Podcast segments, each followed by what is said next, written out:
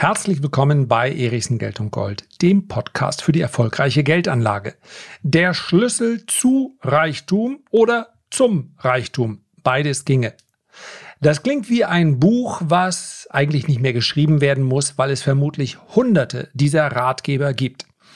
Ich werde also in der heutigen Folge auch nicht über die geheime Vermögensformel sprechen, sondern ich möchte über den aktuellen Stand der Forschung berichten. Was braucht es nach aktuellen Studien, um wirklich Reichtum, zumindest aber ein stattliches Vermögen zu erlangen? Diese Studien sind relativ aussagekräftig und selbstverständlich werde ich meine eigenen Ansichten, was man also machen kann, um den Weg dahin zu beschleunigen, beziehungsweise ihn überhaupt erst einzuschlagen, diese eigene Einschätzung darf natürlich nicht fehlen. Tatsächlich kann ich heute nicht mal eine Beschwerde formulieren, wenn sich vielleicht nicht ganz so viele wie sonst die heutige Folge anhören, denn der Schlüssel zu Reichtum, ja, das klingt so ein bisschen wie der Schlüssel zu ewigem Leben, der Schlüssel zu einer glücklichen Ehe, der Schlüssel zu einem glücklichen Hund, der mal mindestens älter werden soll als der Dackel von nebenan und, und, und. Ja, der Schlüssel zu ewiger Jugend. Wie schaffe ich es, jeden Morgen auf die Idee zu kommen, ich hätte nicht so viele Falten im Gesicht? Einfach nicht das Licht im Badezimmer anmachen. In diesem Schummerlicht sieht man viel jünger aus, als wenn ehrlich, wer morgens um halb sieben im Badezimmer das Licht anmacht, der hat auch selbst Schuld. Darum geht es aber nicht, sondern es geht darum, dass es natürlich zahlreiche Ratgeber schon gibt und ich möchte deswegen heute auch nicht über die geheime Vermögensformel sprechen, sondern ich möchte darüber sprechen, was diejenigen, die Reichtum bereits erlangt haben, was die darüber sagen, was ihnen wichtig ist und wie sie dahin gekommen sind. Und damit haben wir auch eine klare Abgrenzung zu einem Wort, welches ich immer wieder nenne, obwohl ich versuche es zu umgehen, nämlich zu dem Wort Mindset. Eine riesige Beratungsindustrie macht ach, man könnte jetzt böse sagen, macht einen großen Reibach mit dem Mindset, weil es natürlich Säle füllt, wenn man sagt, wenn du das jetzt besser machst, dann läuft dein Leben auch viel besser. Ja, dann wird deine Frau nicht mehr so schnell sauer, du verdienst mehr Geld, du findest immer einen Parkplatz, whatever. Tatsächlich sollte man gar nicht unterschätzen, was der Kopf so auslösen kann. Es braucht tatsächlich sowas wie die richtige Einstellung, um erfolgreich zu sein. Es braucht also das richtige Mindset und ich habe überhaupt nichts dagegen, wenn ein guter Berater damit auch Geld verdient und wenn da glückliche, nassgeschwitzte Menschen aus der Halle rauskommen, alles in Ordnung. Wer allerdings suggeriert, allein mit dem Mindset würde es funktionieren, allein die richtige Einstellung führt zum Erfolg, der schlägt meines Erachtens über die Stränge und dann ist das, egal ob es sich um sündhaft teure Online-Kurse oder um, ja, gibt es überhaupt noch Offline-Kurse? Derzeit füllt wohl kaum irgendjemand Hallen. Egal. Das darf man nicht versprechen, denn so ist es nicht. Die Einstellung allein reicht nun mal nicht aus. Think and Grow Rich. Damit fing alles an. So hieß nämlich das Buch, das der Autor Napoleon Hill geschrieben hat. Und er hat darin erzählt von seinen Gesprächen mit den reichsten Männern der Welt. Henry Ford, Rockefeller, Thomas Edison, Andrew Carnegie. Alles Multimillionäre und wenn jetzt jemand denkt, naja, Multimillionär, damit kannst du ja nicht mal dir einen Trip ins Weltall erlauben. Multimillionäre waren natürlich das, was heute Multimilliardäre sind. Der Inflation sei Dank, in Anführungszeichen. Zuerst muss man sich aber eine einfache Frage stellen. Was bedeutet eigentlich reich? Denn es gibt einen Geheimtipp, wie praktisch jeder, der sich die heutige Folge anhört, ja, auch wenn du sagst, nee, nee, nee, ich kann garantiert mich nicht als reich bezeichnen. Ich muss nämlich jetzt gleich zur Uni und dann nachher noch im Café jobben und ich sag's dir, ich bin gerade nicht reich. Doch, nimm einfach dein Vermögen und dann ab in den Senegal. Oder andere Länder, über die du vielleicht noch nicht nachgedacht hast. Und Achtung, das ist kein ernst gemeinter Rat. Und wenn jetzt die Eltern auch zuhören, Nochmal, es ist nicht ernst gemeint. Bleib, wo du bist, mach dein Studium zu Ende und dann ab zur Arbeit. Es hat dir sicherlich bisher nicht geschadet und wird auch zukünftig nicht schaden. Was ich aber damit sagen möchte, ist, es hängt sehr davon ab, wo man lebt. Betrachtet man das Nettovermögen, also das Gesamtvermögen inklusive Immobilien abzüglich der Schulden, dann genügen in Indien 60.000 Dollar, um zum reichsten Prozent der Bevölkerung zu gehören. In Deutschland, Frankreich, Großbritannien, einigen anderen Ländern Europas braucht man rund 2 Millionen Dollar.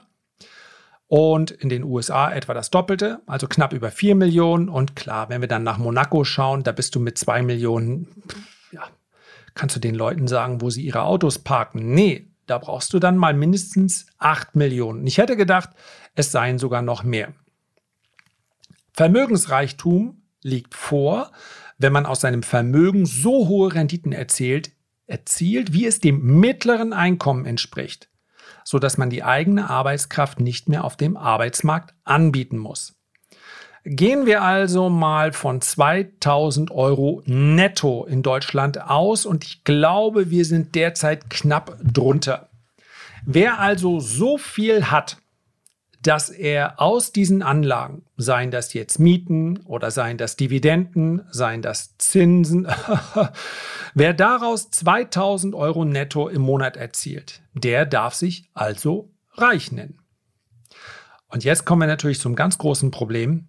Es macht ein ziemlich großes Pro einen ziemlich großen Unterschied, wie viel Rendite ich erziele. Ich kann mich sehr gut an die 80er Jahre erinnern.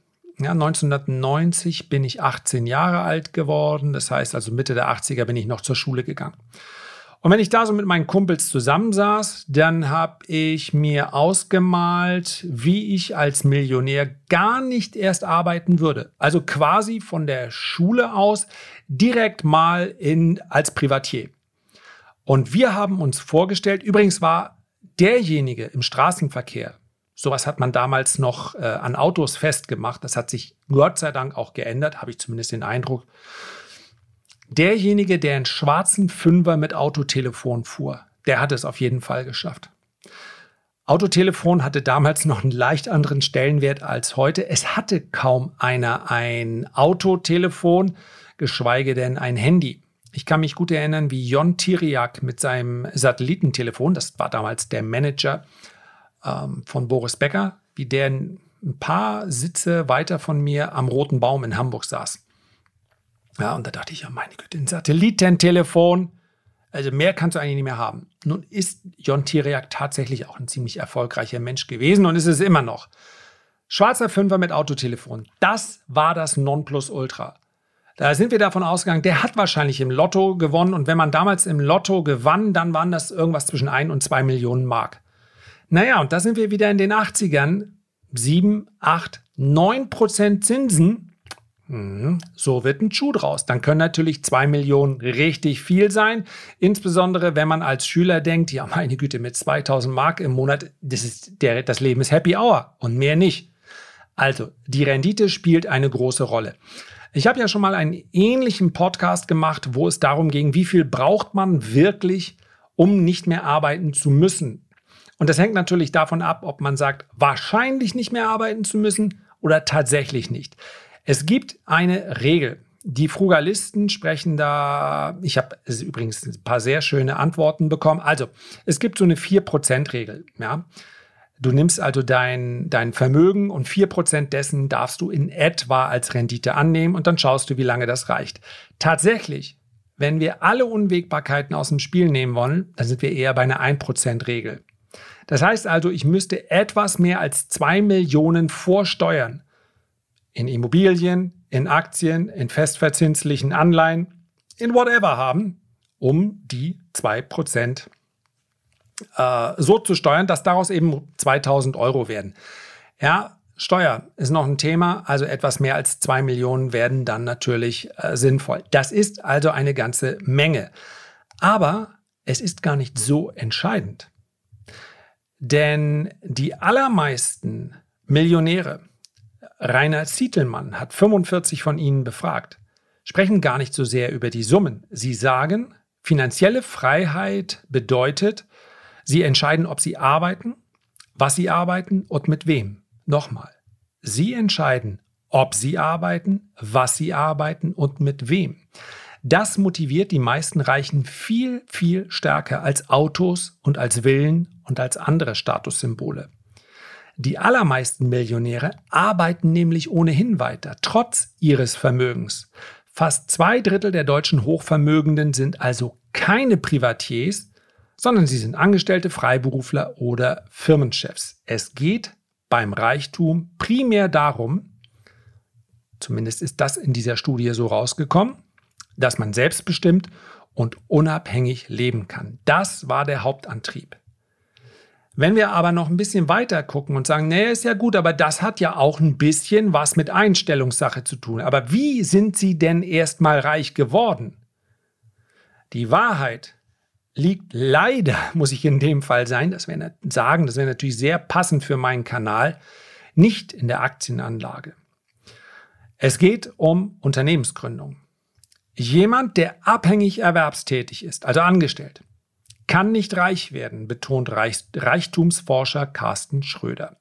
Erarbeiten kann man sich Reichtum praktisch nur mit einer genialen Geschäftsidee, wobei ich da anfügen möchte, es reicht eine Geschäftsidee, mit der man Geld verdient. Sie muss nicht genial sein. Deshalb gehört die Mehrheit der Multimillionäre zum Lager der Unternehmer. Punkt. Das müssen wir so festhalten und das ist quer durch alle Studien zu erkennen. Und da gibt es gleich noch einen Nackenschlag. Denn auch die Aktienmillionäre sind viel seltener, als das die meisten denken. Mit Spekulation schaffen es laut Eigenaussagen nur 2,4 Prozent der jetzigen Millionäre in die oberste Vermögensliga. Das heißt also, obwohl Aktien- und Immobilienmärkte wahnsinnig gut gelaufen sind in den letzten 10, 11, 12, 13 Jahren, hat das nicht gereicht. Das heißt also, es war nach wie vor besser, ein Unternehmen zu gründen. Im besten Fall läuft das Unternehmen natürlich auch, als sein Geld in Aktien oder Immobilien zu stecken. Ja? Man kann das Ganze natürlich durchaus schaffen. Keine Frage. Ich kann mir ja relativ leicht hochrechnen, wenn ich die 7%, die ich bei der langfristigen Aktienanlage erhalte, wie viel brauche ich, um hier wirklich den, ja, den, den, den Turbo reinzubringen? 11% 12% zweistellige Renditen pro Jahr dauerhaft sind schon mal sehr gut geeignet. Dann haut der Zins- und Zinseszinseffekt natürlich richtig rein. Und genau deshalb sagt Robert Kiyosaki, das ist derzeit einer der bekanntesten Autoren, wenn es um das Thema Reich geht.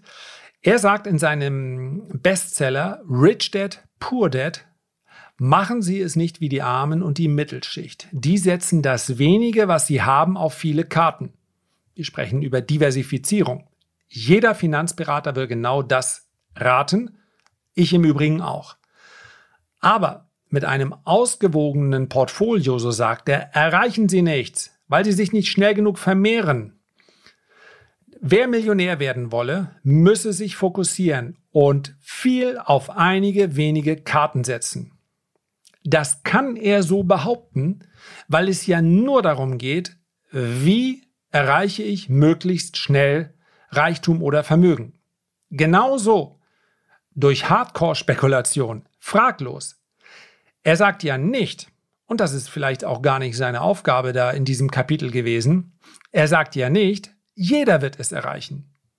Vielleicht erreichen es dann nur 10%, 15%, hm, das wäre schon relativ viel, 20 bis 25% schon sehr unwahrscheinlich. Alle anderen werden nicht nur relativ arm bleiben, sondern werden ihr Spartes auch noch dabei verlieren. Das eine schließt das andere nicht aus. Und deswegen nochmal, ganz wichtig ist natürlich, was setze ich mich, mir für Ziele? Kommen wir gleich nochmal drauf. Betrachtet man die Studien, die es zu diesem Thema gibt, dann fällt auf, dass viele Millionäre ein bisschen anders ticken als die Normalbevölkerung. Sie haben bestimmte Persönlichkeitsmerkmale. Einerseits ist es der stärkere Rang, Hang zum Risiko.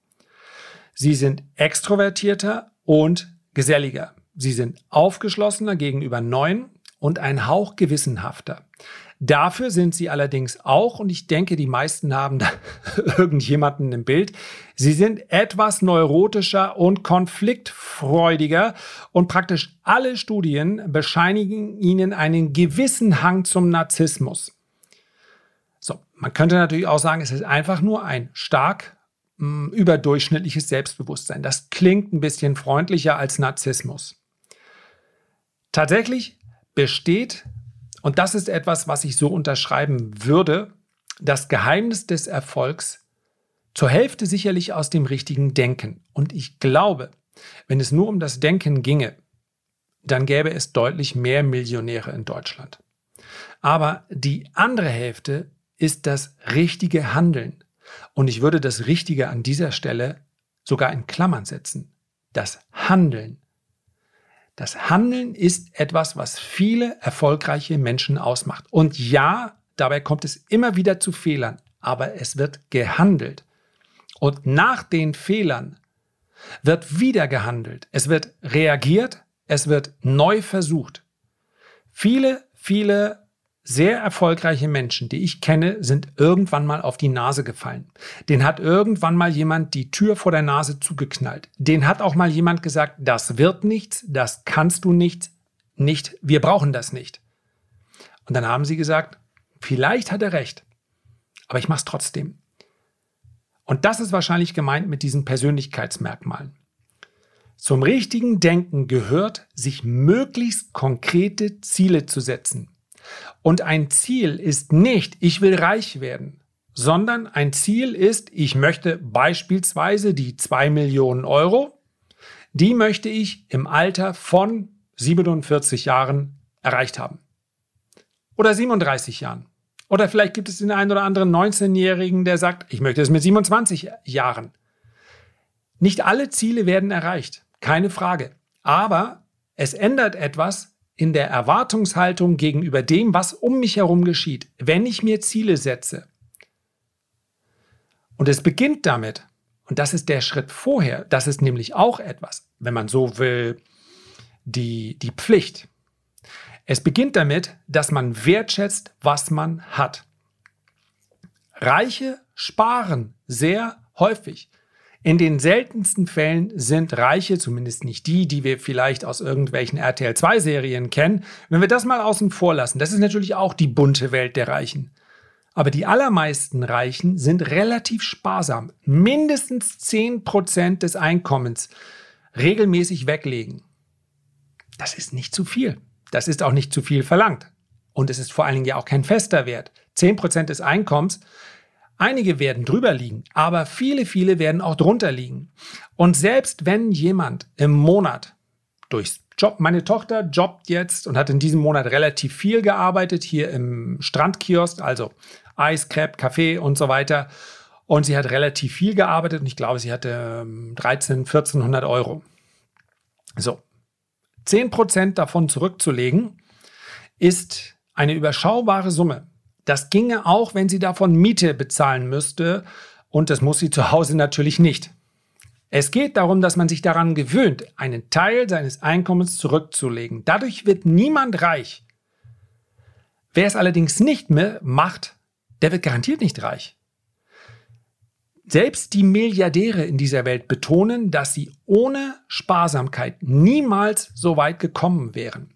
Und dazu gehört nämlich auch, und das ist etwas, was quasi automatisch dann passiert, hüte dich vor Schulden und hüte dich davor, Ausgaben zu tätigen, die völlig grundlos und völlig sinnlos sind, die dein Leben auch nicht bereichern.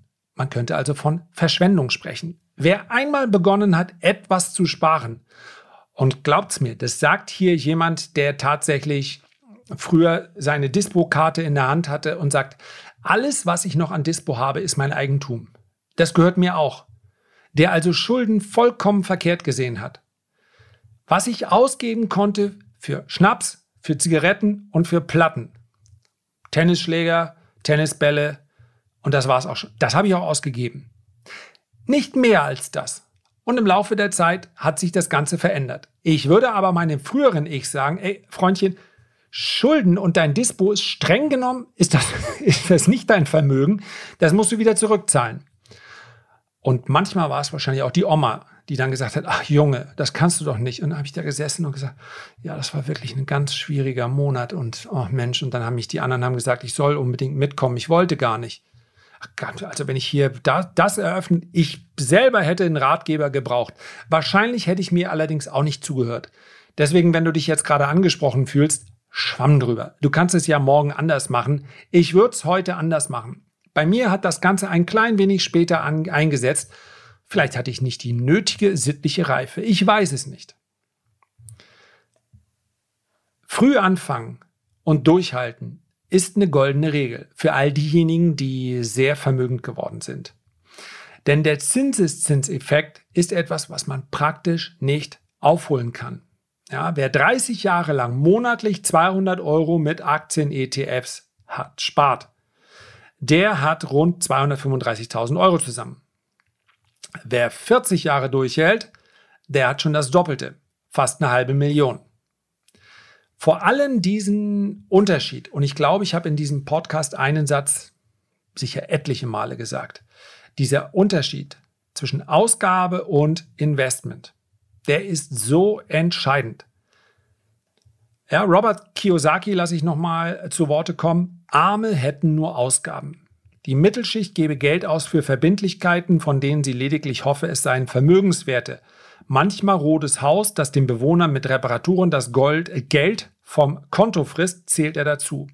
Reiche dagegen kauften Vermögenswerte, die sofort Geld einbrächten, etwa Aktien, die Dividenden abwerfen. Dadurch generieren sie dauerhaft mehr Einkommen als Ausgaben. So vermehrt sich das Geld schließlich von selbst. Klar, es ist ein Ratgeber und insofern etwas vereinfachend, aber es stimmt. Das persönliche Fazit. Fünf kurze Punkte. Erstens, und für mich mit das Wichtigste, ich könnte einen Schwur darauf leisten, dass Geld allein nicht glücklich macht. Herauszufinden, was brauche ich eigentlich wirklich für mein Glück, ist ganz entscheidend, ist das alles Entscheidende. Frugalisten brauchen ganz, ganz wenig und es gibt ganz viele Glückliche unter ihnen. Manche Menschen haben große Ziele, auch gewisse Ziele, die sie nur mit Geld erreichen können aber ich muss es selber wissen, was ich wirklich brauche. Es sollten keine Ziele sein, die mir irgendwie von außen oder von meinem Umfeld aufgedrückt sind. Zweiter Punkt. Ich muss mir Ziele setzen, um einschätzen zu können, welche Risiken soll ich eigentlich eingehen. Denn wenn es heißt, dass die Superreichen risikofreudiger sind, dann auch deshalb sehr oft, weil sie oft sehr hohe Ziele haben. Aber hohe Ziele zu haben ist nicht per se etwas Gutes. Der Mensch strebt nach etwas. Das muss allerdings nichts Materielles sein. Und das ist sehr oft, Gott sei Dank, nichts Materielles. Man muss seine Ziele aber kennen. Hohe Risiken einzugehen ist oft nur für die sinnvoll, die tatsächlich auch hohe Ziele haben, und zwar im finanziellen Sinne. Für ganz viele ist es einfach nur ein finanzielles Risiko, was sie gar nicht bräuchten, weil es ihr Leben tatsächlich nicht verbessert, weil es gar nicht zu ihren Zielen passt. Dritter Punkt. Handeln. Sofort. Nicht verschieben. Handeln ist das Wichtigste. Ins Tun kommen, könnte man auch sagen. Handeln ist extrem wichtig. Denken auch, schadet nicht. Aber wer nur handelt und nicht denkt, der wird mit der Zeit irgendwann weiser.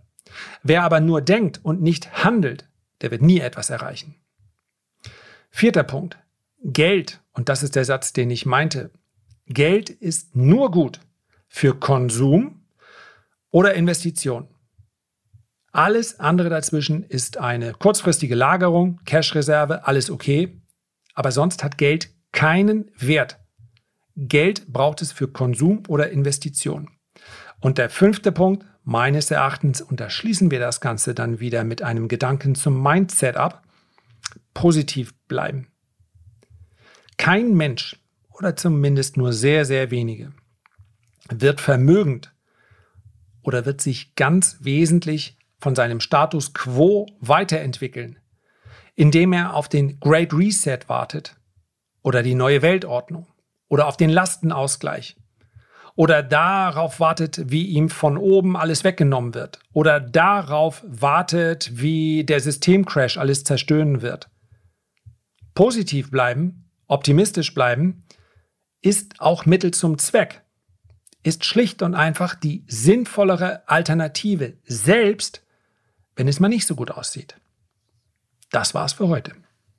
Herzlichen Dank für deine Aufmerksamkeit.